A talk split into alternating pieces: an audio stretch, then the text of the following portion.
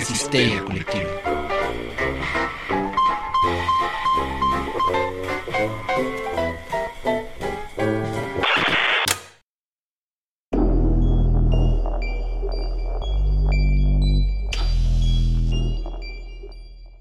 Esto es Histeria Colectiva, el programa donde Fernando Santamaría, el Dr. Braham y Ricardo Medina se sientan alrededor del círculo de invocación para abrir la caja de Pandora y volarse la tapa de los sesos platicando sobre ficción, magia, ocultismo, casos supernaturales, literatura y todo lo que tenga que ver con la cultura del horror.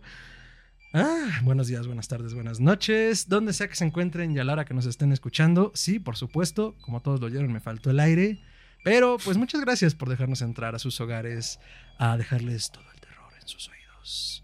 Y pues nada, cuídense mucho, quédense en casa. Si son trabajadores esenciales eh, y no pueden quedarse en casa, primero que nada, gracias por mantener este mundo girando y no les tornuden a los demás en la cara. Yo soy Fernando Santamaría presentando otra emisión de Histeria Colectiva Podcast y pues nada, quisiera presentar a la mesa reñoña fabulosa que nos acompaña hoy cualquiera que sea este día, para no romper la magia del podcast. A mi derecha, su izquierda, posiblemente el hombre, el mito, la leyenda, el doctor Braga. Doctor, ¿cómo está? Estoy muy bien, gracias. Siempre me da risa la intro que me das. Es como si fuera muy importante. Pero bueno, está bien. Gracias. Lo es en nuestros corazones, doctor. Por su aquí, apoyo. Aquí. Gracias, Oye, gracias. ah, No, que me gustas de de, nada. chiste. de, Peña, de Peña Nieto que va el chiste. Pero bueno, el punto es, gracias. Es un placer estar aquí. Y bueno, pues estoy feliz de, vamos a hablar de un tema que a mí me encanta. Eh, antes de que introduzcamos el tema, terminamos de introducir a la mesa y tienen en su pantalla dejando una cerveza en alguna parte de la pantalla, porque no sé dónde va a quedar. Ricardo Medina. Ricardo, ¿cómo estás? Hola, hola, hola, de nuevo. ¿Qué- ¿Cómo están? Eh, No, sentado, de, de ¿sí nuevo, de nuevo no conozco el tema. De nuevo solo vengo a hacerlos enojar de tan malos chistes, pero. Pues, Pero es que eres la voz de pie, la voz de calle. Tú eres el que nos pone en la tierra. Es como si, sabes que es está- como si chido agarráramos que- al vendedor de periódicos y lo subiéramos aquí al podcast. Gracias. De nada. Este, pero me dan una buena excusa para tomar entre semana, entonces. Excelente. Feliz de estar aquí. Me parece muy bien. Y ahora está apareciendo en sus pantallas a alguien que ya habíamos tenido en programas anteriores para hablar de lo que nos trae Oriente, Amanda Brito. Amanda, ¿cómo estás? Hola, ¿qué tal? Buenas tardes. Un gusto estar aquí de nuevo. No, muchísimas gracias por acompañarnos. Tal vez recuerden a Amanda en programas como Mangas y otros horrores. Y ella trabaja para Editorial Panini y les lleva todo el terror escrito a sus ojos. Y Dibujado. ahora dibujado, entinta- entintado. Con sangre. Y ahora por- Encuadernado. Con piel humana. enlomado. Obvio. Este, no sé ni siquiera porque dije eso no significa nada enlomado. Eh, y ahora, eh, por primera vez en una presentación estelar en Histeria Colectiva Podcast, nos acompaña Paola Bravo. Paola, ¿cómo estás? Muy bien, gracias a, a todos en Historia Colectiva por haberme invitado. Es un placer estar aquí. No, muchísimas gracias por acompañarnos. Paola Bravo es animadora 3D, graduada de la Universidad de Texas. Y pues justo le va a meter el punch académico, duro, técnico. Y nos va a contar también qué cosas le dan miedo de la animación. Porque a todos nos da miedo la animación. Y no sabemos cómo. O sea, a ver, justo, justo es lo que quiero, lo que quiero que abramos en la caja de Pandora, el tema de hoy, porque ya me adelanté. Animación y horror. Fíjese qué sorpresa, guau. ¡Wow! ¿Quién lo No, hubiera ¿en dicho? serio? Qué padre. ¿En serio? ¡Qué bonito! Sobre todo porque la cortinilla siempre les dice cuál es, pero Sí, nos está como el encanta, meme nos de fascina Kung- hacer esto. Está como el meme de Kung Fu Panda, ¿no? ¿Cuál de todos? Ahí el de. Y entonces descubrí esto. ¿En serio? Yo pensé que mi gran enemigo escaleras. Ah, ese es muy bueno. Entonces sí, animación y horror. Y digo, para nosotros es bastante natural pensar en que se puede hablar de ello, pero justo con todos los participantes en algún punto estuve platicando antes de hacer el programa y era como, neta, animación y horror van de la mano. ¿Por qué? A mí me parece muy natural y lo, voy a- lo voy a plantear de la siguiente forma, ¿no? Eh, siempre queremos contarnos historias. Desde que vivimos en las cavernas nos contamos historias para entendernos, para aprender, para eh, dar eh, avisos, o sea, para como precaución ¿no? de lo que hay afuera en el mundo.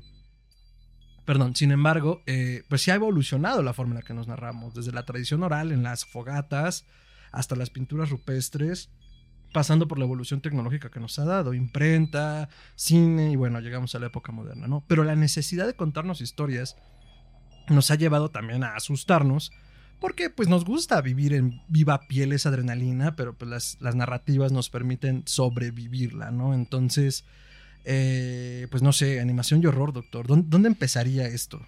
Híjole, pues con Melier. O sea, el señor hace varios trucos de fantasmagoria en los primeros eh, filmes.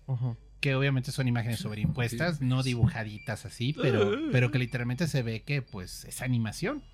Yo lo pondría ahí. O sea, el señor ya hace primeros inicios del stop motion en algunas escenas. Es muy simpático. O sea, la verdad. Y sí dan miedo algunas, ¿eh? Hay una de un caldero mágico donde están echando gente y salen demonios. Que Mm, se pone un poquito rara la historia ya después de un rato. ok, ok, ¿Pero quién? Yo no escuché bien. George Méliès. El de la luna, que se le Ese loco. cohete. Ese loco. Esa luna daba miedito también, ¿eh? Está bien macabra. Pues Y es que también la, la falta de materiales hacía que las cosas no se vieran precisamente bien, ¿no? El blanco y negro produce un efecto de miedo. O sea, y Sí. mira, basta ver Nosferatu y esas. Pero estamos desde- divagando. Eh, yo, yo, yo creo que una manera de contarlo, bueno, sí es desde los inicios de la animación, pero yo me iría un poquitito atrás. Por ejemplo, cuentos de los hermanos Grimm, los verdaderos y originales, los alemanes. tienen unas ilustraciones que dan. Ay, ay, ay, ay, ay. Nunca los he visto. Híjole. Y no les digo dónde da. Ay, ay, ay, Ay, ay. sí, o sea, el aquellito así nomás Sentí- se... No sé si sentí rico. Pero, este, por ejemplo, no, es que hay unos cuentos sin material bien pasados de, de tueste. Este, hay uno, por ejemplo, de un tipo de que tenía unas tijeras gigantes, Ajá. iba persiguiendo niños y se ve así en las ilustraciones cómo les está cortando las manos y los pies y demás. Holy shit. Chip. Entonces, este, digo, obviamente Tim Burton se súper encantó desde la idea y hizo el joven manos de tijeras, pero... Ay. Pero vaya, eso ya era un tipo de animación, o sea, en cierto sentido, pues, estática, pero ya había una idea impresa a través de dibujos. Excelente, doctor. Paola, de la animación y el horror. ¿Dónde nace la animación? ¿Por qué representamos estas cosas que nos asustan? Bueno, pues la animación, eh, primero pues veamos la definición, ¿no? Que es la ilusión a la vida. Entonces, em, lo que ha pasado durante eh, pues las últimas décadas, después de que, pues, por ejemplo, el, el primer, la primera animación que se sabe es Gertie, el dinosaurio, y era un cuello largo, y esa fue la, la primera Mm, animación, pero no tenía pues nada de terror, ¿no? Entonces empezó con el tiempo a vincular eh, la animación a, al- a- al- a una audiencia en específico que serían los niños, algo positivo, algo alegre, y empezó a surgir como este tipo de, de estigma alrededor, ¿no? Como la duda de el, la animación puede causar terror, pero eh, sí, sí, definitivamente sí se puede, simplemente que ahorita está resurgiendo esto, bueno, lo podemos hablar más adelante, pero hay nuevos proyectos gracias a, estudios independientes que están abriendo eh, para que se pueda explorar un poco a, más profundidad este, este tema de, la animación y el horror. Ok, ok. Entonces ya nos dieron dos fundamentos principales de dónde se po- podemos detectar la combinación no solo de ambos géneros, sino la tecnificación de lo mismo. Porque, a ver, hasta antes de estos dos ejemplos que nos ha dado tanto Paola como Gerardo, eh, pues habíamos tenido la palabra escrita. La ilustración era lo más cercano a la representación física de, de, de la narrativa y en este caso del horror. Porque además a mí lo que me interesa es eso, ¿no? ¿Cómo llegamos a esto de, güey, estaría bien chido que para que sintamos más feo, veamos al monstruo, ¿no? Veamos que se mueve, lo animemos, ¿no? Porque Claro, nos encanta asustarnos. perdón. Sí, sí, sí, dale, dale. Te dan ciertas secciones, ¿no? Ciertas probaditas. Por ejemplo, si nos vamos a Blancanieves de 1937. Perro miedo. Mi primer pinche susto. Pinche bruja, güey, estaba bien fea. No, hombre, no mames. La corretiza en el bosque. Sí, Claro. Me gustaba mucho la corretiza en el El bosque. bosque está bien macabro, o sea, desde el inicio. Sí, otros ejemplos como Betty Boop, no sé si saben Tiene esa, unas historias bien esa pasadas. secuencia que ella como que entra a una chimenea, creo que es el infierno. Oh, sí, y lo va Eh, persiguiendo una bruja, ¿no? Sí, Esa, esa escena de que va como dormida y los enanitos se le están llevando. Y va la bruja Sí. detrás de ella y está el payasito ahí cantando. Y de repente la bruja le pasa un aro y se convierte en un esqueleto y sigue bailando. Híjole, el rotoscopio a veces produce unos efectos bien sacadores de onda, la verdad. Sí, y el tipo de animación, el, tipo de el cuadro por segundo que tenía en esa época o el estilo era pues de algún modo creepy también. Y bueno, pues la animación ido evolucionando, Disney desarrolló su propia fórmula, ¿verdad? Eh, después de, pues, de utilizar estas, las 12, las 12 reglas de la animación. Y bueno, pues eh, lo que nos dan las películas de, digamos, de los, de los 30 para acá es em, pues algo positivo y son estas dosis pequeñas, ¿no? Como en Dumbo, como mm. cuando están todos los, los elefantes eh, como psicodélicos, que está e, ebrio, Dumbo. Estoy convencida de que eso no era alcohol. Por supuesto que no era alcohol. Es aguarrás. Ácido. Ah, sí, eh, aguamiel, perdón. Y esos payasos, yo no sé qué bebían, pero era peligroso. Sí, no, no mames. No por nada tener las pupilas dilatadísimas los cabrones. Pero entonces, eh, por ejemplo, hablabas de los cuadros por segundo. En esa época, ¿cómo grababan? Porque yo me quedé en 24 por segundo en los 90 y ahorita ya está a 60 cuadros por segundo.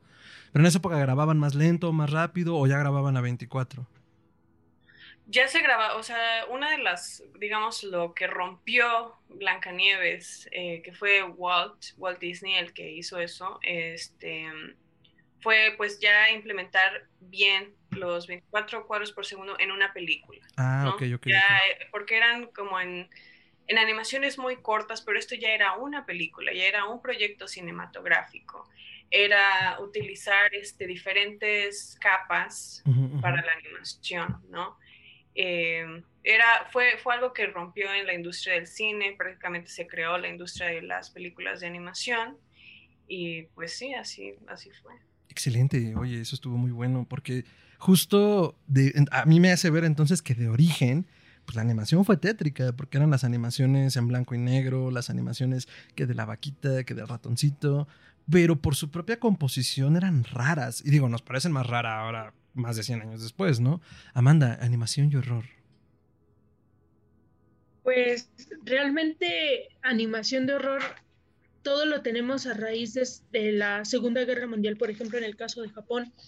Mm, de acuerdo. Todo este temor, todo este temor de la bomba atómica, todo este resentimiento que existe por parte de la guerra, entonces empezamos a tener animes como Devilman, que es un demonio que según trae un corazón humano y es y pues trata como de reformar el infierno. Eh, hay, hay, mm, hay un montón. Mm, por ejemplo, en los ochentas recuerdo que vi una que se llamaba... Mm, Está buscando en su píldora de internet. Pensando, pensando. Relojita así. Cargando. Sí, o sea, al menos por ejemplo en mi caso, pues lo, di lo dije en el primer programa, eh, niña de los noventas, crecimos con todo el anime en la tele a lo que daba. Sí. Y pues involuntariamente, el choque de culturas involuntariamente nos hace tener animación de horror, no necesariamente con que salga un, espectro, un fantasma, sino que simplemente son aspectos del choque cultural. Por ejemplo, lo que se me viene ahorita a la cabeza es Sakura Card Captor, mm. donde quizá es un anime rosita, bonito, pero inevitablemente eh, mm, yo crecí en una familia cristiana, entonces inevitablemente el que lo, ya ve que traes a la oscuridad, pues inevitablemente en casa. ¿Estás viendo? Un momento. ¿Estás viendo? Un momento. Entonces creo que desde allí, más allá, más allá de que la técnica sea rara, creo que viene más en lo que sentimos, en lo que pensamos, en lo que en lo que nosotros creemos. Entonces, creo que no es necesario que venga un espectro, un algo horroroso, algo feo, algo explícito, por ejemplo, como para como para que se convierta algo en, horror. Buen punto, buen punto, porque ya viene también de una carga de cómo lo recibimos, ¿no? ¿Qué interpretamos por eh, pues, maligno? Porque además el horror siempre lo asociamos a lo, a lo malvado, ¿no? A lo que no somos, a lo que no está en nuestro esquema de valores. Ricardo, animación y horror. Ay, güey. Pues sí, ¿sabes qué? Pienso que, por ejemplo, las animaciones viejitas nos dan miedo a nosotros, o al menos a mí, porque pues yo crecí con animaciones ya perfectas, o no perfectas, pero ya más elaboradas y las veo ahora, y digo, ay, güey, qué miedo esa madre. Pues sí, pero cuando salió realmente era como, wow, esto es nuevo y está pintado y se mueve, entonces qué cool, ¿no? O sea, a lo mejor mi abuelita vio este, Blancanieves y dijo, ay, qué bonita. Y yo la veo y digo, pinche madre, güey. entonces, este, puede ser eso. También eh, pienso que parte de, de que da la posibilidad a que la imaginación se vuelva algo no tangible, pero que puedes ver moviéndose, ¿no? Ya no es como tú dices, lo lees en, en un libro, una revista y dices, ay, pues ay, qué miedo porque me lo imagino, pero no, güey, ahorita ya lo estás viendo, ya se está este, moviendo de un lado a otro. Entonces, pero pienso que de ahí viene, da, le da poder al creador de, experimentar con un montón de cosas que nosotros solo en la imaginación teníamos, ¿no? Ya voy a ser poeta yo. No. Iba a decir algo, pero me voy a controlar. Sí, e, efectivamente, creo que al momento de proyectarlo ya con un plan, un movimiento. O sea, el cine, me acuerdo mucho las anécdotas de la gente que dicen que cuando empezó el cine, pues veían venir el tren y se levantaban de sus asientos. Se tanto que porque genuinamente, sí, genuinamente no sabían qué estaba pasando. Hay, una, hay una peli donde pasa eso, pero el tren realmente sí. Ay, bueno. bueno, eso ya es metaficción. Sí, no, creo que. Entonces, bueno, el punto es que la gente se levantaba al, al, venir el tren porque no sabían qué estaba pasando. Entonces, mucho de eso nos sucede cuando empezamos a aprovechar el cine para poder proyectar este tipo de, emociones, ¿no? Entonces, eh, la animación, por supuesto, que juega un papel importantísimo en ese sentido, ¿no? Ya mencionaron algunas, me parece bien cómo, cómo entramos al tema en el sentido de eh, no solo lo que daba miedo, sino lo que nos daba miedo. La escena de Dumbo, digo, no elaboramos tanto ahorita en ella, pero es que es brutal y digo, pensemos un poco en esto, o sea, te cuentan la historia de un elefante que se queda huérfano de madre porque se la llevan. No, no está huérfana, la amarran porque está defendiendo a su elefante y la tienen en un vagón. Bueno, pero no está con cadena, sí, pero no la perdió. O sea, bueno, vale. Escena de huérfano eh, Bambi. No manches, a mí esa me dejó bien traumado. Batman. Bueno, papito. bueno, ok, cada quien su generación. Pero entonces, bueno, Dumbo en ese sentido, eh, pues, eh, o sea, tú eres un niño viendo a otro niño siendo abandonado por la madre por esas causas, ¿no? Y lo ves tratando de defenderse de un mundo al cual tú esperas nunca enfrentarte. Y luego viene la escena de los elefantes que a mí me daba genuina angustia porque era como, güey, ¿por qué son rosas? Güey, ¿por qué no tienen ojos? También ¿Por, qué lo están castigando? Porque además justo la música es, eh, o sea, la canción va sobre lo que no debes de hacer si no te va a pasar esto, ¿no? Bueno, otra animación terrorífica en Pinocho, cuando la isla de los vagos. Ay, no, güey, Pinocho es inmamable. es, cuando se convierte en burro el niño. Hijo de la tostada, a mí sí me dejó, eh, ¿qué estoy viendo? Y además lo recuerdo así, terror, terror, es cuando, no me acuerdo el nombre del personaje, porque por lo mismo es una que no me gusta tocar casi, casi. Dicen aquí en casa, ay, vamos a ver Pinocho, yo como de... Pero es cuando dice, pero nunca vuelven como niños. Y yo, ayuda. Y es que a lo mejor en ese momento no. Me bien. Sí, exacto, exacto. Es que en ese momento no nos caía el 20, pero era terrorífico, porque lo único que tenías que hacer era portarte bien o te iba mal. O sea, esa es la educación que nos dieron, al menos en Latinoamérica, ¿no? Pues si nos escuchan en otros lugares, cuéntenos cómo les fue con las animaciones en la caja de comentarios. Pero el punto es ese, era un temor genuino, era... Yo creo que sí era en muchos sentidos el equivalente a... Eh, si te portas mal, te vas a ir al infierno, ¿no? En ese sentido. Y la animación se encargaba de representarlo, ¿no? Entonces creo que tanto Blancanieves como Dumbo como Pinocho hablan mucho de lo que uno tiene que hacer para que le vaya bien si no te va a ir muy muy mal creo que serían como los pininos del horror en animación. Quizás no tan intencionado en que sea horror, pero pues que genuinamente nos hacían algo de niños, ¿no? Pero también fíjate de qué época son, güey. Todas son no contemporáneas, pero sí a lo mejor de, la misma, no sé, década, bidécada, o sea, de los mismos 20 años. Ahorita nos dan miedo, pero pues, hay que preguntar a alguien que las vio cuando salieron o, o a lo mejor un poquitito después, que haya dicho, no, realmente, pues, o sea, el mensaje era X porque me trataban pero en mi casa y yo veía monitos moverse, entonces, pues, qué cool, ¿no? Y ahorita lo vemos y es como, qué pedo, güey. Este, el, el, elefante se empedó, el muñeco lo violaron, o sea, estaba, estaban gachas, güey. Yo ni me acuerdo de Pinocho, creo que lo, mi, mi consciente sí, me, doy cuenta cuando dijiste al muñeco lo violaron que no te acuerdas de Pinocho, pero. Sí, no. Otra que. Perdón. No, sí, por favor. Yo creo que eh, ahorita lo que decía Ricardo hace ratito de que le da la libertad al creador, eh, yo creo que precisamente Disney pues tomó esa libertad de modificar esos cuentos, ¿no? Que de verdad eran de terror ah, y él pudo modificarlos para darnos esa dosis de terror y darnos un, un final feliz. Yo creo que tuvo un impacto muy grande en, en la generación, incluso yo creo que cualquier edad, si ves estas películas de de Disney, eh, sí tienen un impacto psicológico. O sea, y podemos nombrar algunas más como modernas, como El Jorobado de Notre Dame, eh, Fantasía, cuando es este, El Demonio de la Montaña. Eh, bueno, esta no es de Disney, pero es El Último Unicornio. ese tipo de, películas. Sí. ¿Sabes cuál? No sé si es como de la época, pero hay una que era Sleepy Hollow un güey así narizón ah, sí, que también es animación en 3D. Esa está bastante macabra. No, no, no, es este dibujo. Yo vi una en 3D de Sleepy Hollow. Es de dibujos. Tiene hasta un número bien musical. Creepy. A mí sí me daba un chingo de miedo, güey, pero así mal, güey. A mí la que a mí la que me traumó, digo, la pasaron en el 11, es una francesa que se llama El Planeta Fantástico. De unos güeyes azules con ojos rojos. No, que es bien rara. Pasada de era, era, la que les decía fuera del aire a Amanda y a Paola, porque estábamos hablando de los, del tema antes del programa. Y yo no me podía acordar. El planeta fantástico. Sí, esa animación tipo, o sea, South Park, de que son este recortes de papel y están haciendo como stop motion. Pero súper psicodélica, súper psicodélica, está en ácidos. Y bien recortada, South Park no, está bien recortada. No, no, bueno, eh, o sea, vaya, sí está más fluida, pero, pero sí se siente eso, ¿no? Sí, y entonces son estos seres gigantescos azules que agarran a los humanos como si fueran juguetitos y los despedazan nomás por ociosos. Y, y tú estás viendo eso y dices, ¡ay, la madre! No me puedo acordar el nombre, sí, está bien, bien pelada. Es una historia animada muy rara. Había otra que pasaban en el 22 y en el 11, los canales... ¿En el 22? ¿Eso era un canal? Los canales otrora culturales en México, sí, era el, el, el 22. Se veía buen horror en esos canales, ¿eh? No, y había, había una, animada que era de una, una leyenda tradicional africana, que tampoco me acuerdo el nombre, pero el chiste es que nació un niño muy chiquitito, así, ah. no les miento, de este tamaño. Sí. Y se encargaba, pues, de salvar a su aldea, de enfrentar a enemigos. es una versión de Pulgarcito africano. Ajá, pero, pero... un poquito ruda. Los enemigos estaban bien raros, ¿sí se acuerdan? ¿Sí la vieron? Sí, sí la vieron.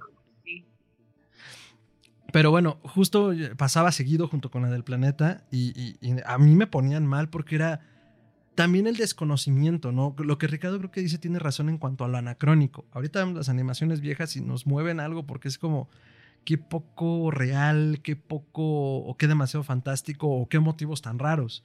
Pero a mí me pasaba con esas pelis porque la del planeta fantástico era francesa, la otra africana y hablaban de cosas que yo no entendía, que no estaban en mi espectro, eran desconocidas, por lo tanto extranjeras, por lo tanto me daban miedo. Porque es un impulso natural hasta cierto punto, sí. Sí, o sea, como, como, como el señor que tengo aquí arriba, Lovecraft, o sea, me daba miedo lo que era desconocido, lo que, lo que era extraño, lo que era de fuera. Entonces, creo que parte también de allí la idea de que la animación nos pueda generar ese terror, aunque no sea su motivación principal. Es, un poquito ese impacto cultural, ¿no? Igual, este, yo, yo vi una animación este, japonesa de La Pequeña Sirenita que está muy apegada al cuento de Anderson. Y la verdad, el cuento de Anderson es muy desagradable. O sea, al final es muy triste. Los cuentos son muy desagradables. Y, y, aquí sí la respetaron. Entonces, híjole, sí pasan tragedias bien pasadas. Así como de, y digo, rascándole un poco más a lo que decían de los hermanos Grimm, o sea, en la Cenicienta, las hermanastras acaban con los pies este, quemados. Una, no, no, no. Una ah, no, le entra a la zapatilla y entonces la ah, madrastra le corta los dedos. Le cortaba los dedos. O el talón. Entonces, ¿en qué historia terminaba alguien bailando con zapatos de hierro? Eh, la Blancanieves. Ah, Blancanieves, ok. Sí, a la bruja le traen unos zapatos, creo que de hierro incandescentes y tenía que bailar y prácticamente pues ella... Baila hasta que muere. Sí, sí. Moría bailando. Sí, era horrible. Igual la, Bella Durmiente, el original está, está muy duro. Sí, el original es fuerte porque finalmente creo que en el original no despierta y el príncipe la viola estando dormida y nace, nace un bebé. Creo que es el bebé que ella da a luz mientras está dormida, que le chupa el dedo y la despierta. Le saca el lino, sí. Sí. ¿Le saca el qué? Hasta donde yo sé el cuento, se le quedaba un poco de lino abajo de la uña, ah. llegaba el bebé, chupaba y salía el lino. El lino, ah, ok, ok, ok. Es que no, no, no escuché, genuinamente no había oído. ¿El qué? Por favor, termina tu frase. Lino. Ok, muy bien. Sí, dije, no, sí, por favor. Eh, bueno, entonces eso con la animación, pero hasta ahorita hemos tocado genuinamente pues mucho la parte de la animación occidental y el desarrollo occidental, pero ya lo mencionaron hace un rato. ¿Qué pedo con otras latitudes? Digo, mencionamos esta animación africana muy por encimita y la francesa, pero ¿qué pedo con Asia? Japón. Japón. Japón fue toda una cultura que curiosamente estudiaron a Disney con mucho cuidado, ¿eh? ¿Ah, sí? Sí, no, no, no, por favor, admiraban a Disney. La mayoría de los creadores primeros, este, Disney era el ejemplo a seguir. Mm. De hecho, fue muy sonado porque, bueno, estuvo todo este debate de eh, El Rey León contra Kimba, el León Blanco. Ah, clásico, sí. Pero este, le preguntaron al creador y dijo, oye, no, pues yo me siento halagado que me hayan copiado la idea tantito. O sea, se inspiraron en mi manga. Yo feliz. Ah, entonces Kimba, Kimba es de origen asiático. No es un manga japonés que se hizo animación. Ah. Y estoy casi seguro que es de Osamu Tezuka, pero no puedo apostar. Osamu Tezuka. Y él siempre admiró a Disney. O sea, en todos sus, este, todos sus intentos de hacer historias era siguiendo el formato Disney. Ok. Entonces, hablar de Japón es importante porque además, eh, creo que era quien lo decía Amanda, o sea, traen todo un efecto de la posguerra que les cambia totalmente su forma de expresarse en, en, pues en sus formas artísticas, mayoritariamente el manga y el anime. aunque si ves sus historias de fantasmas previas, eh, ya tenían un folclore bastante rarito, ¿eh? O sea, no, no eran así como que, ay, todo era luz y arcoiris hasta que cayó la guerra, ¿no? Para mayores referencias, vayan a nuestro programa de mitología japonesa. Sí, no. Sí, eh, tienen unas cosas bien locas. Entonces, este, pues sí, eh, podemos mencionar algunos ejemplos. No sé, doctor, ¿usted tiene alguno ahorita en corto? Uy, bueno, pues Devilman es una de esas que saca de onda bastante. Este, lo dirán de broma, pero a mí Massinger me traumó de niño, o sea. ¿Massinger Z? Massinger Z me traumó de niño, o sea. ¿Por qué si no es Evangelion, doctor? A ver, te la voy a dejar así. Y, te la voy a dejar tranquila. Llega el condenado robot gigante a destruir Tokio, así revienta edificios y muere gente de manera brutal. Llega Messenger y lo agarra a cachetadas polleras y vence al robot mientras destruye media ciudad en el proceso. ¿Ok? Y la gente como si nada viviendo en la ciudad después de eso. O sea, y la reconstruyen como si nada. Ok, es un escenario de pesadilla vivir en Tokio. Pero bueno, a mí lo que me sacaba de onda de Messenger fueron dos cosas. Uno, y esto fue doblaje mexicano para que no se traumaran los niños. Ah, ok. Se inventaron que, ah, no, también los achichicles del Dr. Dredd eran androides. No, no es Para que no te doliera el corazón cuando Massinger los aplastaba como moscas. Porque era escena de que llegaba Massinger así moviendo los puños a aplastar gente así. Y decías, oye, qué bien hechos están estos androides humanoides que cuando los va a aplastar Massinger hacen. ¡Ah! eso pasa por. Eras un niño muy fijado. Yo no me acuerdo. Era el doblaje mexicano. Pero bueno. Y la segunda cosa que me traumó mucho de Massinger Z es que agarran a Koji Kabuto dos veces. Los malos lo agarran y las dos veces lo crucifican con alambre de púas. Ah, no mames, no, eso sí, no lo vi. Eso sí está medio pasado de tueste. O sea, lo tienen al pobre Koji así, a la Jesucristo superestrella. Y luego lo iban a fusilar. O sea, las dos veces era así. Nomás te hacemos sufrir un ratito y luego te llenamos de balas. Ajá. una vez pasa, o sea, bueno, se vieron creativos. dos? Dos ya es así como, aquí hay algo personal. Pau, animación japonesa. Bueno, pues yo apenas vi una que, bueno, lo vimos los, los tres creo, y es este Midori. gracias a, bueno, no sé, no sé si esto es bueno, pero porque vi Attack on Titan me ayudó a poder digerir esta película, porque yo creo que si no, no hubiera tenido nada como un entrenamiento gore que entre Entrenamiento gore me gusta no habría podido aguantar Midori. Fue, fue muy fuerte. se requiere estómago, la verdad. Sí, es una película hecha del Acabas con el estómago revuelto. Está hecha de lo que están hechas las pesadillas, esa historia. Sí, porque incluso volvemos a la parte técnica. Su animación no es de lo mejor, justo porque, pues, el manga, la idea era brutal, nadie quería financiarla. Básicamente, el, escritor del manga fue el director y al mismo tiempo el cinematógrafo animador de la misma y, quizás más hacia el final, hacia la mitad, sí se nota que hubo más gente involucrada porque la animación mejora, pero pues tardó cinco años en desarrollarla. Midori, la niña de las camelias, nos relata la historia de una niña que es tan pobre, pero tan pobre que lo único que puede vender es camelias en la calle de Tokio. En las calles de Tokio. Tiempo de posguerra. Tiempo de posguerra, no tiene papá, su madre está enferma en cama. Y un día que no vende ninguna camelia, se le acerca un señor de sombrero de copa a ofrecerle ayuda que, la busque, que lo busque en tal dirección si necesita ayuda un día. Ella muy emocionada va con su madre eh, a decirle que encontró quien, la, quien las pueda ayudar y ella va a poder regresar a la escuela y su madre está muerta, siendo devorada por las ratas. Y vamos empezando. Y ese es el momento más alegre de toda la historia. Es el momento menos peor de toda la historia. Qué ganas de sufrir, güey. Esas ya son ganas de decir, ay, güey, quiero, ¿sabes qué? Quiero pasármela de la verga un rato. ¿Qué voy a poner? Ay, eso. Qué padre. bueno, es un análisis de estudio, o sea, sirve para ah. entender este, las raíces del horror. Pero, pero tiene razón, o sea, verla, verla sí es este, sí, es muy complicada. Es muy gráfica. Es muy gráfica. Una advertencia es muy gráfica, de verdad, niños para nada alrededor. No, es, no, no, no, no, no, no, no, no, no, Es de otro nivel, o sea. Sí, cuando se enoja el hipnotista, a mí eso me dejó mm, mal, mal. Pero bueno. Cuando revienta la audiencia. Sí, sí, sí, o sea dato curioso, están buscando remasterizarla en Blu-ray y tal vez salga una edición el siguiente año con los eh, 8 minutos faltantes, porque la edición finalmente quedó de 48 minutos. Era de 56. Ajá, es que tú dirás el Snyder Cut, pero en el Snyder Cut no te meten más vísceras. Acá sí. Porque justo cuando la sacó se exhibió una sola vez completa y, obviamente el gobierno japonés puso el grito en el cielo y dijo, güey, no podemos exhibir esto, tienes que recortarla.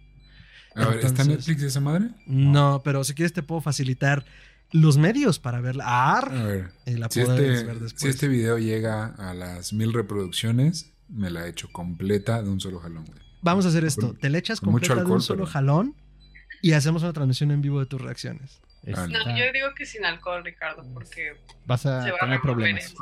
Sí, sí está pirada. Bueno. Sí, uy, Entonces, uno se queja de Remy de Candy hasta que ve eso, ¿eh? O sea, dices, no, Remy la tuvo fácil. Sí, no. Remy pudo ser mucho peor y ahí está Midori, sí.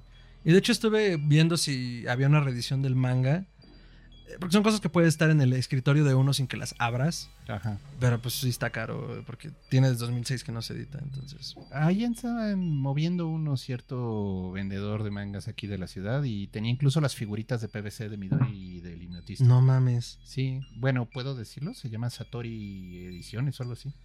Ah, Satori, yo sí conozco a Satori. Pues te la tenían. Decían, es el único que encontramos, es difícil de encontrar. Se hizo, creo que en España, y salieron con figuritas de PVC. Aquí está, para el que quiera. Wow, ok. Bueno, el punto es ese: tenemos cosas como Midori en la posguerra, eh, Amanda, la posguerra, Asia y sus cosas locas. Mm. Es que hay tanto de dónde sacar. Eh, el anime en sí en, esta, en estas décadas son mucho de adaptaciones literarias, como lo acabas de decir, está por ejemplo Candy, está Remy, está... Em, fíjate que se me viene a la mente ahorita una mangaka cruel, sádica, malvada, maldita. La señora se llama Ryoko Ikeda. Muchos de ustedes la recordarán por La Rosa de Versalles o ah. Lady Oscar. Esta señora todos sus mangas, no hay uno solo, literalmente todos, si voy a espolear todas sus mangas de un jalón, todos mueren al final. eso ya se ha visto. pero, pero, por ejemplo, hay un, hay uno que se llama Onisa Mae, mm, aborda mucho entre temas de sexualidad y temas de la adolescencia, a drogadicción, discriminación, clasismo. Es una, es una niña que se llama Nanako. Esta niña va a una universidad de, no, no universidad, una preparatoria así como de lo mejor, de lo mejor va la crema y nata. Y en esta va un, hay un grupo que se llama La Sororidad, que es un, es un colegio exclusivamente femenino. Pero la sororidad es como la crema y la nata de la crema y la nata, o sea, lo mejor de lo mejor. La crema chantilly. Entonces Nanako, Exactamente.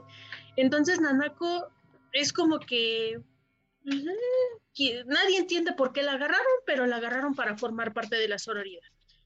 A partir de esto, Nanako empieza a recibir bullying por parte de por parte de sus compañeras que son de mayor catego, de mayor O. Eh, en una de esas, una de las peores cosas que le hacen a la, a la chavita es que le dan un envoltorio de supuestas galletas y está lleno de navajas. Oh, no mames. Así de suicídate, muérete, no te queremos, o sea. O sea, y lo peor de lo peor, entonces, otro, otro de los aspectos que recuerdo que fueron así, que al menos a mí me impresionaron mucho, es que la mera mera de la sororidad trae trae cacheteando a muchas niñas del colegio, porque pues también hay cosas, hay finalmente colegio femenino. Entonces hay una especialmente que, eh, que de plano es, la chava es bien droga, bien, bien perdida. Y cuando esta chica empieza a tener, digamos que una pizza de felicidad, la otra se queda de, no, ¿por qué? ¿Por qué eres feliz? Y no lo mereces. No lo mereces, este odio, casi me matas cuando éramos niñas. Y la otra de, pero si yo casi me suicido porque tú no lo pediste. No me importa, casi me muero por tu culpa. Entonces la otra es así como muy caprichosa al grado de tratar de asesinar a aquellos que tratan de, mm, oponerse con lo que con lo que ella piensa. Este anime, si no me recuerdo, es de los años finales de los 80, principios de los 90, por ahí así. Entonces, literalmente todos mueren al final. No, no voy a decir quién es, cómo, cuándo y dónde. Y de esta misma señora hay otro que se llama Claudine. Este manga básicamente trata como una chica trans, eh, pues básicamente... Se suicida. Va, se suicida, llega a su fin. Entonces, creo que, creo que mucho de, del horror japonés no necesariamente viene por parte, así en términos de posguerra, no necesariamente viene solamente de su folclore, sino de la desesperación de que vive uno en su día a día, en que no ves ninguna salida más allá que terminar con tu vida. Entonces, pues creo que más allá de los fantasmas, los horrores y, demás, pues creo que esto es un, es un tipo de, de, tema que se ve mucho, no solamente en en mangas o animes más, más, más del tipo Remy. Finalmente Remy le pasa cosas sobre cosas, sobre cosas, sobre cosas, sobre cosas, sobre cosas, y siempre se recupera, siempre se repone, siempre va tun, tun, tun, tun, camina. Entonces, creo que, creo que tiene mucho. Remy me recuerda más a las historias de Charles Dickens, o sea, tiene esa onda de que si el protagonista sufre muchísimo, pero sabes que va a salir adelante, ¿no? Y sí hay unas historias japonesas que no tienen final feliz, no importa cómo le veas, o sea, no va a haber salida.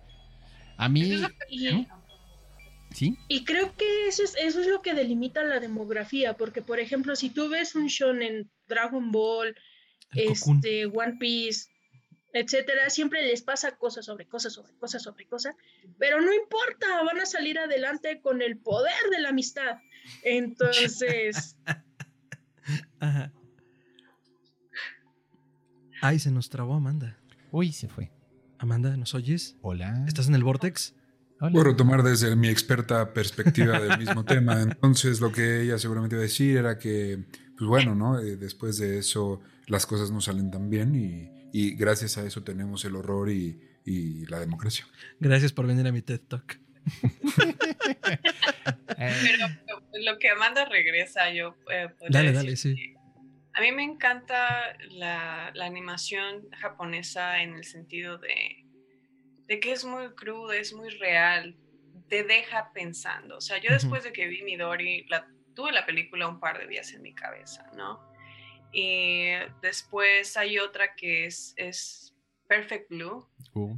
Eh, y es muestra, me gusta cómo muestra esta crudeza de, que se rompe la psique humana, ¿no? A qué extremo puedes llegar, que eso también es terror, ¿no? perder el control como ser humano de la situación, ¿no? Eh, pero, o sea, a mí me encanta porque no es, no es algo que se vea de este lado del charco, ¿no? No es muy común, se le tiene miedo a explorar eso. Eh, espero que ahora con el nuevo renacimiento del 2D y eh, con nuevos proyectos que vienen con animación 3D, se empiezan a explorar estas cosas que ya Japón ya venía eh, haciendo. Y otras, otros países también, ¿no? En, en Europa también, Bien, bueno, yo también voy a hablar de mi experiencia del horror, pero esta ya es una experiencia un poquito más vergonzosa. Porque es hentai. Tengo miedo.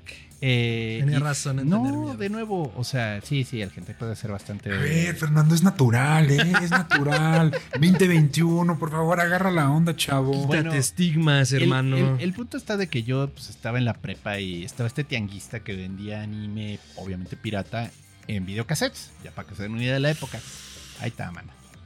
Eh. Y bueno, en eso, pues yo vi uno que es un hentai de horror. Y también es muy interesante porque ya están mezclando todo este del horror junto con lo sexual. Ah, creo que ya sé dónde va esta historia. Te perdimos, Amanda, discúlpanos, nos fuimos por una tangente breve. Dame un segundito, nada más termino aquí de hablar de... Estamos en caricaturas que cogen, entonces... De, hablando del hentai de horror. Entonces, eh, yo... Eh, yo ah, vi el Eroguro. Yo vi Ahorita llegamos al Eroguro. Yo vi uno que se llama Rotsuki Doji.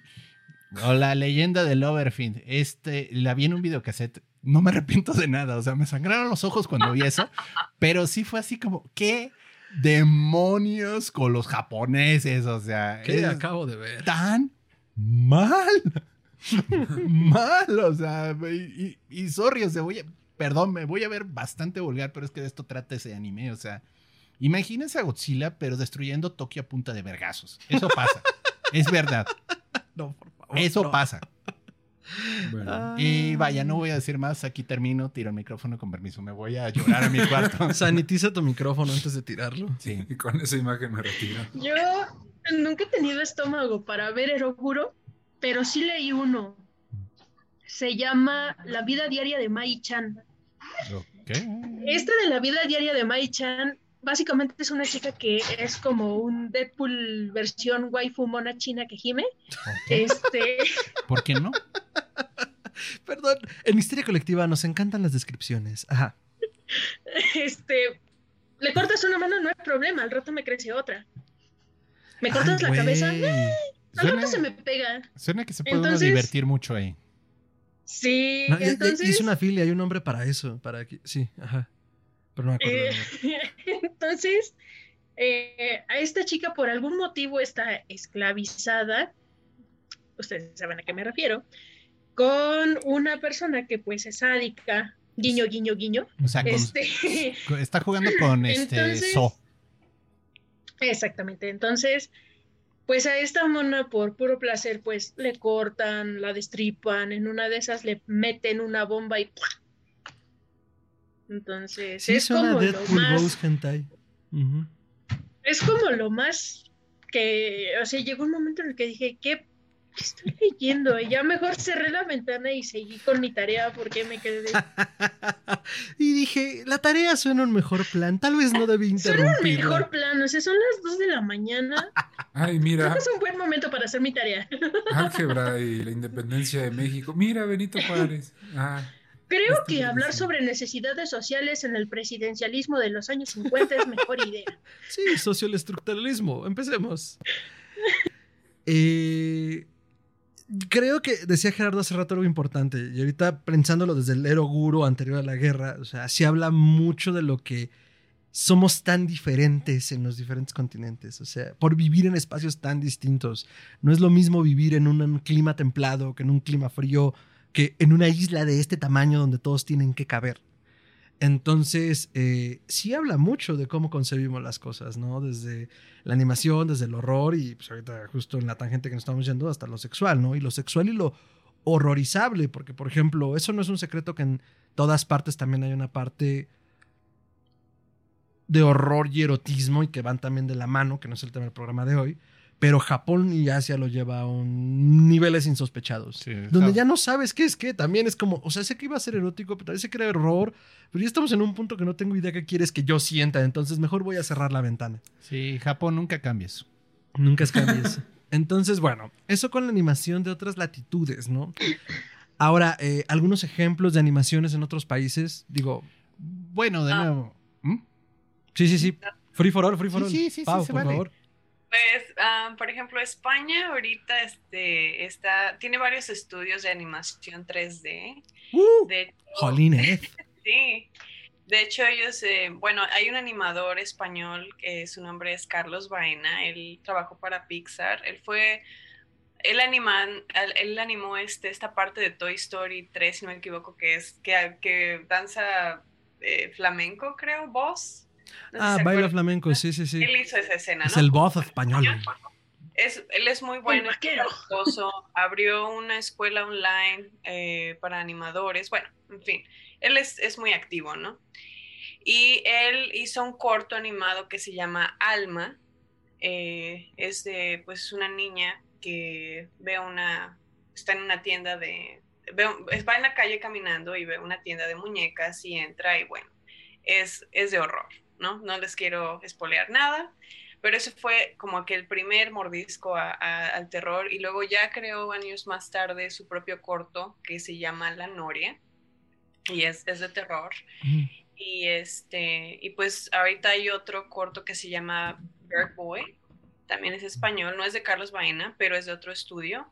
Eh, bueno, y este, España está ahí rascándole a, diversificar la, temática y también ellos tienen su propio estilo. ¿De qué año son estos dos más o menos?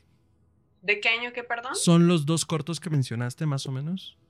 ¿Cuál? ¿La Noria? Ajá, La Noria y Alma era el otro, ¿no? Es reciente La Noria. el, el de Alma quiero decir como 2007, 2010. De ahí tengo, puedo checar las, las, las, fechas exactas y te las puedo mandar. Boy creo que es de este año del pasado. Ese sí es muy, muy reciente. Es que España tiene una tradición de horror bastante prolífica, pero sería interesante justo empezar a ver terror animado español, porque digo, se han hecho unas cosas esplendorosas. Lo más reciente, 30 monedas de Alex de la Iglesia, que tiene una temática de bloques como juego rolero y vaya, sería muy natural un paso hacia la animación de horror en España. Entonces, mm, estaría muy bien. Ojalá. tener el ojo abierto. Es muy interesante. Incluso lo puedes ver, por ejemplo, en, en Alma, la tienda, la, la, entrada de la tienda es Art Nouveau. Oh. Entonces, pues es una arquitectura muy conocida ahí en Barcelona. Y, Entonces, es como, ¿no? Su, su input. Y el Art Nouveau puede ser un poquito creepy en su arquitectura por como es, pero bueno, es otro No, pero es que esa es eh, otra. Eh, tocaste un punto importante, porque mucho también de estas estructuras que tienen que ver con la naturaleza se casan con la fantasía, que tampoco está peleada con el horror. Entonces, ahí ya como que los géneros se van desdibujando, ¿no? Entonces, pienso mucho en el laberinto del fauno de Guillermo del Toro, que está ubicada en una España eh, posguerra mundial, pero durante el franquismo, que justo utiliza la fantasía para escapar de los horrores cotidianos y, darle un mundo pues distinto a la niña protagonista, ¿no? Entonces, eh, no sé, digo, no, he visto Alma, me llama mucho la atención ahorita por los elementos que has narrado. Eh, pues siento que va por ahí entre fantasía y horror. Sí, Guillermo, del mm, Toro, él, bueno, todos sabemos que le gusta el terror, creo, tiene una casa, no sé si está bien, decir. En la que no vive, pero está toda su colección donde le dijeron, mira, mijito, ¿quieres vivir aquí? llévate todas tus chingaderas a la casa de al lado. Pero él pues, o sea, como todo el mundo sabemos que él es, fanático del terror, ahorita está haciendo un proyecto que es Pinocho. Disney está haciendo el live action de Pinocho, pero es Disney. Con él está haciendo su versión, es más hacia el terror. Eh, y este, esta va a ser en stop motion. No es 2D ni 3D, es stop motion. Y pues ahí, ahí van. Y vamos a ver qué, input va, a sacar esto, ¿no? También Del Toro este, estuvo patrocinando gente aquí en México para que se fuera a estudiar animación, si recuerdo bien. O sea, hizo como un proyecto general. ¿La beca Jenkins del Toro? Sí, algo así, donde quería que... ¿La beca? Sí, que hubiera animadores mexicanos que tuvieran el conocimiento, la práctica y la técnica porque él obviamente le está apostando a generaciones futuras que también se dediquen a este tipo de temas. Sí, pues. Sí, esta beca él está financiando eh, para ir a una escuela, una universidad en Francia, Le Goblins, creo. Perdón, mi francés. Pero él este, creo que lo está haciendo cada cuatro años porque la carrera dura cuatro años. No sé si él va a financiar maestrías o algo así, pero es precisamente para impulsar al talento mexicano a que se, se meta de lleno la, la animación. Pero sí, de hecho yo intenté meterme al, proyecto de Pinocho porque llegaron rumores en la escuela en ese tiempo de que pues aplicáramos, ¿no? Y pues podías tener un, un como servicio social o bueno, se dice internship. Y bueno, cuando me enteré, pues ya todo estaba lleno, ya Se saturó bien rápido. Se saturó. Entonces, sí. Muy bien, del Toro, Pinocho, en, a otras latitudes. Eh, Ricardo, animación. El stop motion es de por sí creepy, güey. O sea, la del extraño mundo de Jack, la primera vez sí dices está incómodo. Está bien rara, sí, sí, totalmente de acuerdo. Cuando, cuando Tim Burton hacía cosas decentes y luego eh, también está. Ahí está otra, ¿cómo se Coraline. Esa pinche. La neta nunca le ha acabado, güey. Está incomodísima. Es muy bonita. híjole, me, da así el repele. Pero ¿sabes qué digo? Chef. Sí, no, y ¿sabes qué? Los, los botones de gomita, los este, ojos de botones. no los botones, eh. Gomita. Güey, ya te tiene bien traumado. Qué gran referencia. Este, pues sí, ese también está creepy, güey. Y luego salió una mamada que luego ya no vi porque sí se veía bien mala, pero como la novia del fantasma y el perrito, algo así, güey.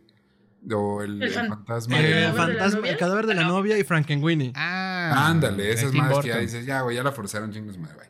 Eh, pero Frankenweenie es como una versión de Frankenstein, pero versión perrito. Ajá. Algo así. Sí. Y luego, ah, ¿sabes cuál sí me llamaba la atención? Nomás que no vi. Tengo que admitir que no vi. Una que se llamaba 9 o 9, algo así, güey. Oh, súper. Se nos estaba Creo que el productor de esa es de 3D. Creo, Amanda y yo tú fuimos a verla del cine. La fuimos a ver al cine, Pau y yo, cuando ah. salió.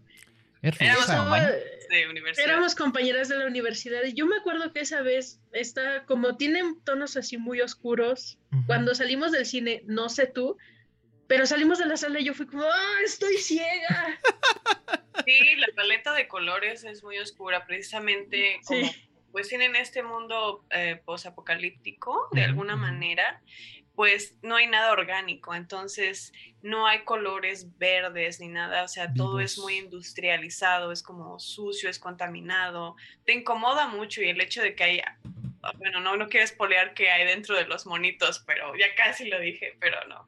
Este, es, la historia es muy fuerte y más cuando, como van terminando algunas...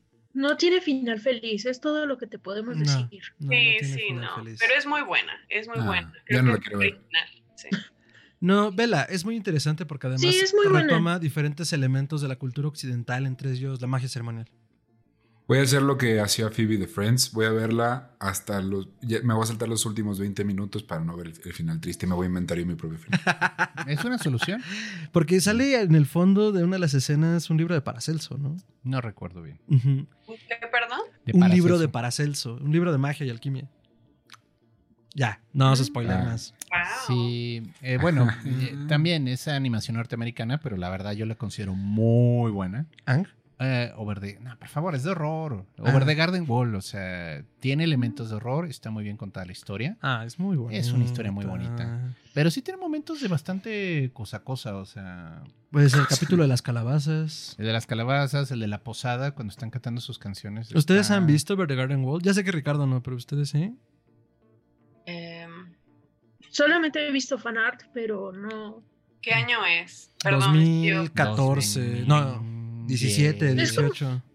Salió en Cartoon Network. Eh, fue un proyecto. ¿Tiene cuántos? ¿Ocho episodios? Es cortitísimo. Mm, sí, ocho o diez, no estoy seguro. Y, es autocontenido, no, no tiene más. Es una historia bastante interesante. La atmósfera está muy bonita. El cuento está padre. Y hace mucho homenaje a las caricaturas antiguas. Entonces hay momentos en los que sí sientes. Ay, sí. No se enojen. Eh, que sí sientes el el tributo a, los, a las caricaturas de los 30 y está muy padre eso. Uy, la música es hermosa, pero como dice Gerardo, sí tiene un elemento sobrenatural y fantástico donde coquetea mucho pues con lo que hay más allá, literalmente, o sea, ¿qué hay después de? Entonces eh, desdibujé esta línea y pensando un poco en este acercamiento que decíamos que teníamos de niños con otros elementos, ya fueran violentos o ya fueran fantásticos, eh, parece una forma de y lo platicábamos hace poco en otra reseña que hicimos, una reseñoña de la serie de Hilda de Netflix. Desde que se crea Hora de Aventura, que no es precisamente horror, pero tiene elementos fantásticos y sobrenaturales medio pelados. Sí tiene cosas bien macabras. Sí, el Lich, es, una, madre espantosa. de abuela. Y Mentita es un mago ceremonial nivel 80. Sí. El Lich. ¿Qué? El Lich. El Lich. Eh, es un brujo oscuro muerto. que revive. Pero sí está así. De... esos que los matas y estuvo mal que lo mataras porque revive con más poderes, de esos. ¿Sabes qué te voy a reclamar, güey? Que a mí no me preguntaste de Japón, aunque sí conozco animación japonesa que da miedo, güey. Estudios Ghibli hizo el viaje de Chimpiro. ¿Ah, sí? Chihiro, Chihiro. Chihiro. Eso, güey. Es una buena historia de miedo. Sale, sale una madre, güey, así negra, güey, que tiene una máscara, pero se la güey. No mames, qué mamada, güey. Sí, sí, también daba miedo, güey. es que casi es, güey, el viaje de Chipilo, no mames. también pues tú, hermano. este. A partir de que surge Hora de Aventura, de ahí empezaron a surgir diversas iteraciones de diferentes proyectos de los mismos productores o dibujantes. De ahí nace Over the Garden Wall, de ahí nace Hilda, de ahí nace. Se me está yendo uno. Sí. Gravity Falls. Este, los de Gravity Falls. Gravity Falls y el otro. Ay, el que hicieron, el que era podcast te hicieron animación. Ah, oh, sí, este. Ay, se me acaba de ir el nombre. Lo dije el otro día porque también se me olvidó. Sí, te hicimos un programa de eso. Midnight Gospel. Midnight Gospel. Todas esas series que están abogando al. Pues sí, al despertar en un sentido genuino de, oye, date cuenta que en la vida están pasando más cosas. Pues hay un proceso ahí introspectivo, reflexivo, casi iniciático en algunos episodios de algunas series. De voltear ah, Infinity Train también. Ah, el Infinity Train. Infinity Train. Y también creo que sabes como iteración de algún productor de Hora de Aventura. Sí, es como que de ahí se empezaron a aventurar son semilleros, ¿no? Yo, por ejemplo, recuerdo de niño, bueno, de adolescente, cuando MTV todavía tocaba música, imagínense. MTV tocaba música, doctor. En algún momento legendario. Mm. Este, tenía una barra de animación muy interesante. Ahorita se me fue su nombre, Liquid Television o algo así lo llamaron. Es donde sale la de Ion Flux, sale de Max y tenía otras dos o tres súper azotadas, súper ácidas, pero la verdad muy interesantes.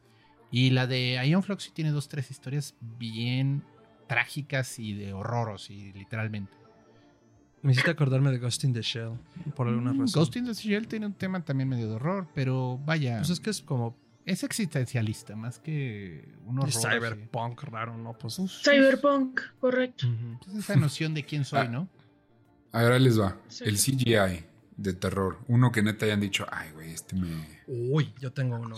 Pero ustedes tienen uno, ¿Ya? Empiezo yo. Oh, no, yo, yo me iba a ir a una animación así viejita, viejita, viejita, viejita, que se hizo con una película de actores que se llama El Planeta Prohibido. Mm, no. Bueno, sale Leslie Nielsen joven, para que se den una idea. Es de esas clásicas de los Leslie Nielsen, para que tengan mayores referencias, es el que se todas estas pelis de ¿y dónde está el policía? ¿Y dónde está el piloto? ¿Y dónde está el exorcista? Este actor viejito de pelo. Bueno, ahí está joven. Y llegan a este planeta, es una red es un recuento de la tempestad de Shakespeare, pero con naves espaciales, ¿no? Entonces llegan, eh, llega esta nave a este planeta y un monstruo los está atacando, pero es un monstruo invisible. O sea, no saben qué es. Y hay un momento en el que le ponen. El SAT. le ponen una barrera de electricidad a la nave alrededor como para protegerse. Y entonces hacen un efecto así de animación bien chido, de que se ve la silueta del monstruo con los relámpagos brincándole. Y es como una criatura rarísima, como reptil y se, y se va, ¿no? Y a mí, a mí me asustó bastante eso cuando lo vi de niño. Porque digo, no, no la vi en el cine, por favor, está la vi en el Canal 11, pero se me hizo un momento de animación así como de, ay, sí se ve, sí se ve, sí se ve.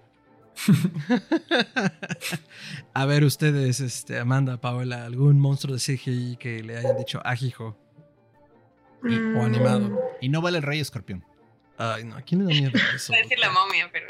bueno, la momia. La momia sí. ¿eh? ¿Qué les pasa, güey? Grandes películas con Brendan Fraser, güey, el mejor actor del cine. Me, queda claro. estamos criticando la historia. Al Rey Escorpión, sí. Por el, CGI, sí. Ah, bueno, el Rey Escorpión, sí. Ah, a ver, sí, este eso no. No, sí, siempre es medio mal, pero. Eh, aguanta. Ay. Ay. Tengo muchas. No sé, Amanda, tú, tú porque sigo pensando. Igual me quedo pensando, monstruos en CGI. A ver, yo tengo el mío, tengo uno, piensan ustedes. Creo que, no, ah, creo que me ocurre uno, tal vez no sea, perdón. A moderador de la palabra. Entonces, sí, no, pues a ver, ya, tiempo. A ver, Paola. Tal vez no sea CGI. Paola. ¿Yo? Tú ibas a decir el tuyo, ¿no? ¿Por qué? Ay, yo pensé que iban a escoger a alguien más. Gollum, ok, Gollum. Gollum, ok, bien escogido, bien escogido. Sí, interpretado por además uno de los mejores actores del Andy Serkis. Ya todos vimos tu tweet y Andy Serkis es top 5 de los mejores. Arroba Tiranosaurio Rix para todos. él es muy talentoso para, para, personajes en CGI. Junto con Duke Jones, yo creo que es de los mejores ah, actores para ese tipo de papeles. Duke Jones es mimo, güey, entonces él tiene este. Pero aparte ya lo maquillan. Duke Jones es látex. Andy Serkis es más de CGI. Bueno, los dos son una piola. Sí. Amanda, monstruo de CGI. Justo era lo que iba a decir. No estoy segura si es CGI, pero justo en el laberinto del fauno. digo cuenta, o sea, monstruo en el. El, monstruo de, de, las manos ah, en los ojos. El monstruo come niños, sí. El exacto. Ah, ¿se comía a los niños? No me acordaba. llama el hombre pálido. Si lo agarra, si el lo hombre agarraba, pálido. Se la comía. Ese. Y de nueva cuenta, no estoy segura que sea CGI, pero la mosca. La mosca la vi cuando era muy niña y pues, no sé si, bueno, ya ven que en el 5 antes era como de la trilogía más función extra. Ay, sí, ya sé. Entonces, en una tarde que no había nada que ver en la tele más que el canal 5 estaba la mosca. Curioso, película, a mi mamá no le gusta el horror, pero le gusta la mosca. Entonces, pues ahí me tienes con ella viendo la mosca. Y recuerdo que cuando ya llega al final, que ya está todo deformado, todo transformado, yo recuerdo que me dio entre asco y miedo. Fue, una, fue una impresión tan profunda en mí que la verdad veía que en el 5 estaba la mosca, le cambiaba. Como las mañaneras. Sí, Como las sí. mañaneras, sí, pero... exacto, exacto, pero, pero más feo, porque con las mañaneras me enojó, pero fue hasta apenas con la magia del streaming que la vi, ya mi yo adulto, y dije, Amanda, es momento de que enfrentemos ese miedo. Y la vi y volví a sentir ese ese disgusto por, por, por la mosca, o sea, me siguió dando asco, ya menos que cuando era niña, pero me siguió causando esa impresión. A la fecha veo moscas y es como de. Es una repulsión visceral. Shu, Adiós. Shu, shu. Sí. se metió otra mosca. Yo, yo voy a poner eh, mis fichas en la película de mamá eh, española. Se me olvida quién la dirige. Guillermo eh, ¿no? ¿Eh? no, es que no sé, es que hay unas que produce y, otras que dirige. Ah. Según yo, Mamá no es de él ni el orfanato, pero las produce. Bueno, Mamá, la, película española, el CGI de la mamá, del espíritu de la mamá es espantoso. De hecho, tiene una escena que es un GIF muy famoso que rola en la red. güey, a mí se me hizo chafísima, güey. Pero es que como que ese movimiento a mí como medio insectoide, que es como rápido y de patitas. Ya, y ahorita que te diga el mío vas a decir como que te pasa, estúpido. Pues el que se va también de, de Guillermo es el de la como la cumbre escarlata. Ah, sí, ese es un buen CGI. Ojos, lo adoro. O sea, está mezclado con eh, efectos prácticos y, con CGI, pero es increíble. Es, una pesadilla. Y los dementores también. Sí. Pero los dementores no son, algunos son CGI y otros fue eh, pues recuerdan que es el prisionero de Azkaban, donde salen, la hizo este Alfonso Cuarón, eh, contrataron a un, ¿cómo se dice? Popetero, un marionetista. Un gracias. Y este, en una piscina, pues ah, con por eso flotaban. él manejaba los mentores. Órale, qué chido. sí, así se comenzó. Puntos de estilo. Yo, el CGI más macabro que he visto en muchísimo tiempo fue la película. fue la película de Cats. Ay, no, no es cierto. Pero es que eso hasta da pena. Particularmente el personaje de Taylor Swift. Sí, no, pero, pero no, realmente a mí el que sí me sacó, pero así me, dejó mal. Hay una película que se llama Annihilation. Ajá. Y hay un momento en el que sale el oso. La de Netflix, ¿no? No, sé si es de Netflix. Natalie Portman. Mm, este, como protagonista. ¿Sí es Natalie Portman? ¿Ya está muy grande? Pues es Natalie Portman. Bueno, puede ser. No sé. Es este muro de, o sea, hay una barrera de luz y el que cruza entra a una tierra donde todo se está mutando y todo se está transformando. Y hay un oso. El oso está hipermutado, está horrible, pero lo que te saca de onda, o sea, el momento en el que comienzas a chillar y yo ya no quiero seguir viendo esto, es cuando el oso tiene aquí al lado una cabeza de humano y la cabeza comienza a aullar. Y dices, ah. Ok, esto pues sí, me sacó un susto. Creo que lo borré de mi mente. Yo sí vi esa peli, pero no recuerdo esa escena. El oso, el oso. Y digo, la película ya es viejita. Creo que ya tiene cinco años. Ya vale, ya, vale decir el spoiler. Pero a mí ese, ese oso sí me mal viajó. Al doctor le encanta decir spoilers. Eh, sí, no, no lo recuerdo. La voy a revisitar porque no me acuerdo esa escena. Pero, Ricardo, ¿tú cuál? ¿No has dicho cuál? Ah, les va, güey. Ah, les va. Ahora sí les voy a sacar un pedote, güey. No sé cuál pinche animación y qué madre. El libro de la selva live action. ¿Ok? La, escena en la que sale K, la serpiente, cuya voz es interpretada por Scarlett Johansson. Sale, güey. Aparte, o sea, es, un fondo, eh, o sea, es de noche. Entonces Mowgli está este, con su taparrabos así, pues ya sabes, en la ramita. Y, y de repente, pues sale el pinche viborón está tan bien animado. Yo no sé quién se encargó, yo no sé quién estuvo detrás, pero sale la pinche víbora y le empieza a hablar. Y ves como los labios, no sé si las serpientes tengan labios, pero la boca, se empieza a mover de manera perfecta con lo que Scarlett Johansson está diciendo. Y además tiene una voz así tersa, así como que te pone medio incorrecta. Entonces, y de repente, y le empieza a decir como, ven, yo, y lo vi en el cine en este, este macro XD, WK, 4K, no sé cómo se llama este. Tú, sabes ver. 4X. macro X. No, no, no, el que tiene el audio cabrón, ese, el macro XD. Sí, con 7.1 Dolby Surround. Ándale.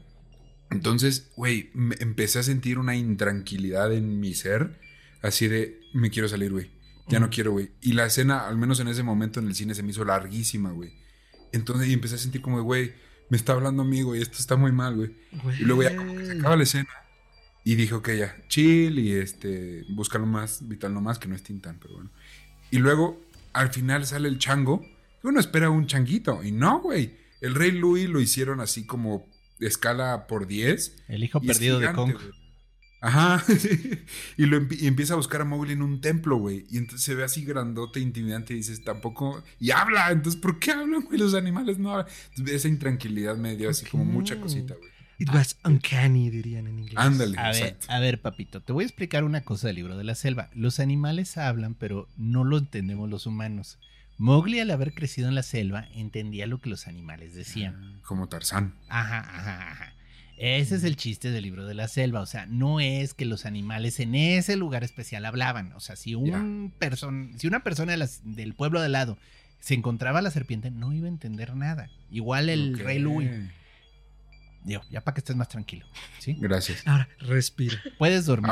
Ahora, me da miedo Mowgli. Lo mataron al final, ¿no? Bueno, yo espero. No. Yo no la vi. Ah. Bueno, yo leí la historia, así que les puedo decir lo que pasa.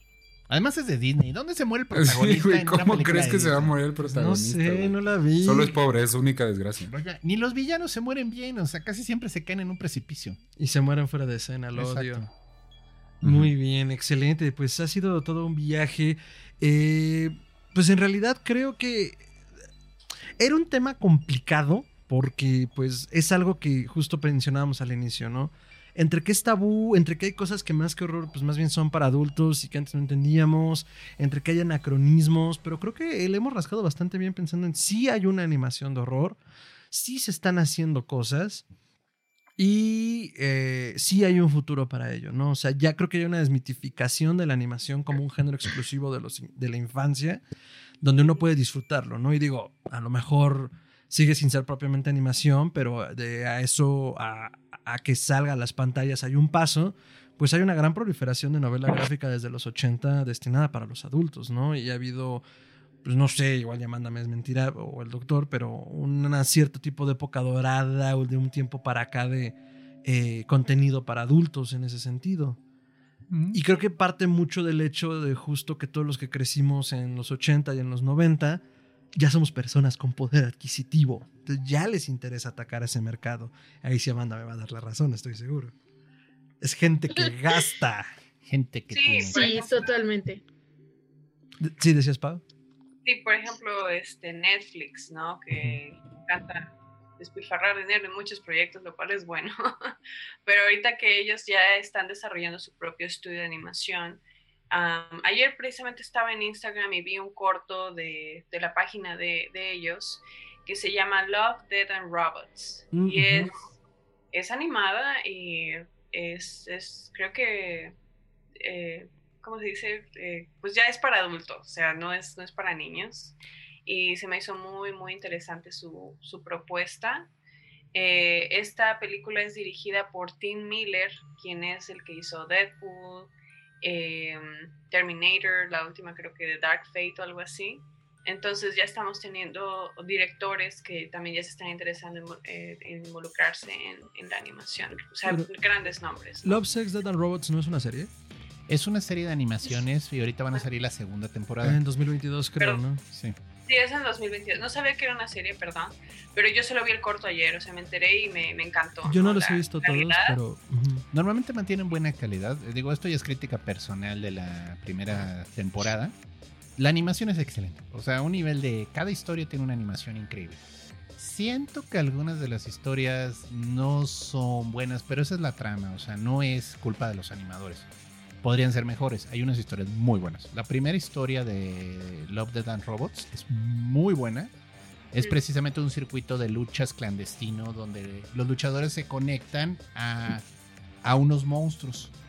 Y así como, no sé, mutantes reptilianos, así. Y pelean en el ring con ellos. Fue el primer episodio para ti, pero de hecho algo curioso de la serie, si la ves en Netflix, el primer episodio para todas las personas es distinto. Ah, qué loco. Porque te lo da por algoritmo. Ah, te, te, da como primer episodio el que cree que te puede gustar más. Pues es muy bueno. O sea, ese episodio está muy bueno.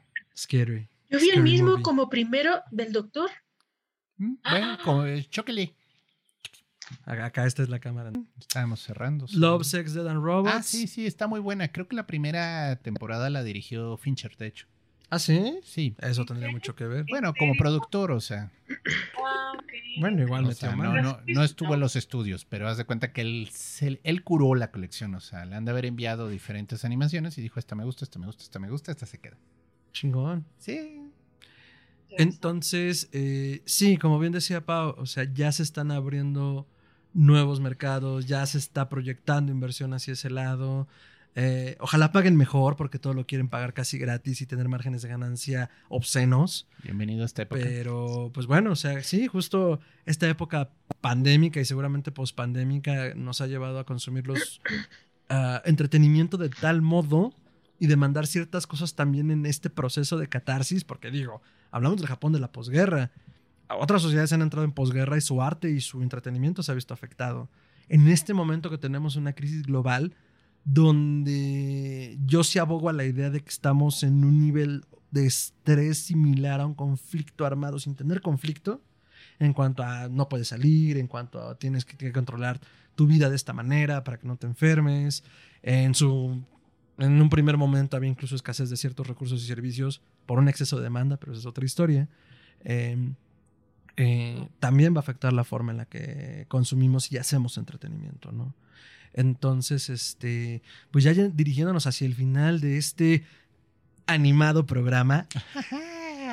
Pun Nintendo. sí, lo hice. Todos lo vieron y está grabado. Eh, eh, pues no sé si tengan alguna recomendación eh, final que dijeran esto lo tiene que ver la audiencia de Histeria Colectiva para pues seguir empapándose de horror y animación. Doctor. Bueno, eh, de nuevo, a mí sí me gusta el horror. me gusta mucho el anime, de hecho, de corte sobrenatural. No siempre es de horror, horror, pero casi siempre tienen temas así horroríficos porque la cultura japonesa tiene esa onda. Yo creo que el más macabro que he visto es ya de varios años, se llama Parasite, así reciente, ¿no? Porque digo, también este Gantz es bastante sacador de onda, pero como quiera que sea, es muy viejo. El más reciente que vi ahorita se llama Kemono Jigen, que es así de corte sobrenatural, de monstruos y de situaciones medio sacadoras de onda. Y está bien hecho, o sea, vale la pena. Así de lo reciente que he visto. Excelente, doctor. Amanda, ¿alguna recomendación para la audiencia? Mm, lo pueden encontrar en Netflix. Está Castlevania, que mm. es la adaptación al videojuego. Es bastante, una animación bastante buena, bastante pulcra. Um, Dororo. También podría. Ay, doctor. Dororo en Netflix. Mi recomendación. Ay. Ay, sí estoy por verlo. Vale la pena, ¿eh? Yo empecé a verlo, está muy chido, sí. También. Sorry. Igual empecé a ver Demon Slayer. Mm, está bien. Tiene mucho corte demoníaco. Eh, no sé qué pasará, pero estoy nervioso. es muy buena historia, ¿eh? Yo la leí completa y la vale animación mucho la pena. es está muy buena la animación, muy pulcra, muy, muy bonita. Excelente, Amanda. Paola, ¿alguna recomendación para la audiencia? Eh, pues la semana pasada vi esta de Perfect Blue eh, y se me hizo muy interesante leer que tal vez la película del cisne negro está, está basada en eso, aunque el director dice que no, pero él compró los derechos de la película. Ah. Eh, eh, no, y sí hay secuencias y la trama. Sí, no, yo diría que sí. Es muy buena, es muy buena. Eh, pues estuve viendo Attack on Titan. Es de Satoshi Kon, ¿no? La de Perfect Blue. Mm, si no me equivoco, sí. Es un gran director, Satoshi Kon en general. Sí, este. Igual, pues Attack on Titan. Ya sé que ya no surge la segunda parte de la temporada final, maldición. No spoileen Attack on Titan en los comentarios o los embrujo. Sí, no, me dicen que, mejor lea ya el manga, pero yo me quiero esperar a ver el resultado final. El estudio está haciendo un, gran esfuerzo. Digo, yo este, me concentro más en 3D que en 2D, pero tengo amigos que hacen 2D es un arte, ¿no? Es un arte, todo el trabajo que tienen que hacer los animadores que hacen las secuencias de acción increíble. Eh, entonces yo estoy, estoy muy orgullosa de lo que han logrado ambos estudios, ¿no? Y eso sí me molesta un poco, es que han sido este, atacados los animadores de, este último estudio, porque no les ha parecido a algunas personas, pero pues por favor entiendan que ese es el, trabajo, o sea, ellos están ahí para animar, para hacer lo que ustedes aman, que es ver la, la acción, el, el movimiento pero eso no tiene nada que ver con el guion, nada que ver con el diseño de personajes, este, es, es, diferente. O sea, me gustaría que la gente supiera un poco más todo lo complicado que es el hacer un producto y llevarlo a la pantalla en 3D, en 2D. Entonces, sí. Sí. Hay uno que se me fue, si puedo recomendarlo, se me había olvidado. Jujutsu Kaisen está increíble. La animación está de no seas llevado. Y los monstruos están... Increíbles bastante sacadores de onda. Jujutsu Kaisen. Jujutsu Kaisen. como Juju de maldición. Sí, en serio. tratan con maldiciones. Ok, muy bien. Jujutsu Kaiser. Eh, Ricardo, este, recomendaciones. Pues mira, güey, como ya recomendaron suficientes cosas para que la pasen de la verga espantándose, güey, yo les voy a recomendar, no puede estar en la reseña, güey, pero por mí me duele el corazón puto. Y si, si me estás viendo, señor, y si chingas a tu madre. Pero eh, Hilda, güey, no seas mamón. El doctor me la recomendó. Me eché la primera temporada. No, no, no, no, qué putajo. Es, hermosa. Es, adorable, es increíble. La historia es perfecta, los personajes, todo, güey, todo está bien en esa serie. 10 de 10. Así que vayan y veanla. Y está en Netflix, no sean huevones. Y sí tiene factores que se pueden volver de miedo, ¿eh? O sea, digo, lo manejan light, lo manejan light, pero no sí, lo exploran tanto. Pero si hay dos, tres momentos que dices, esto se pudo poner bien macabro si nomás le daban tantita cuerda. A mí lo primero que sí dije como, ay, no, no, no, esto no me gustó, fue el, gigante con el cuellote. Cuando ah, sale la primera vez así nomás asomado, dices... A mí también me paniqueó viendo con Titan. el gigante de medianoche. Pues sí, es que sí, está bien friki. Sí. Eh, yo les voy a recomendar Dororo, que ya me la robaron de la boca. Mm.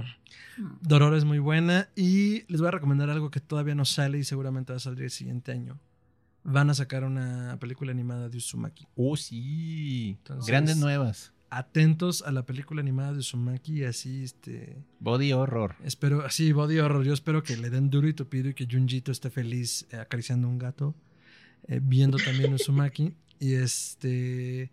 Y algo importante que dijo, que dijo Paola, que creo que es necesario señalar y también pensando en, Hilda, porque lo iba, lo, iba, lo iba a conectar antes de que la dijera Ricardo el proceso de animación es bien complejo. Es muchísima gente implicada.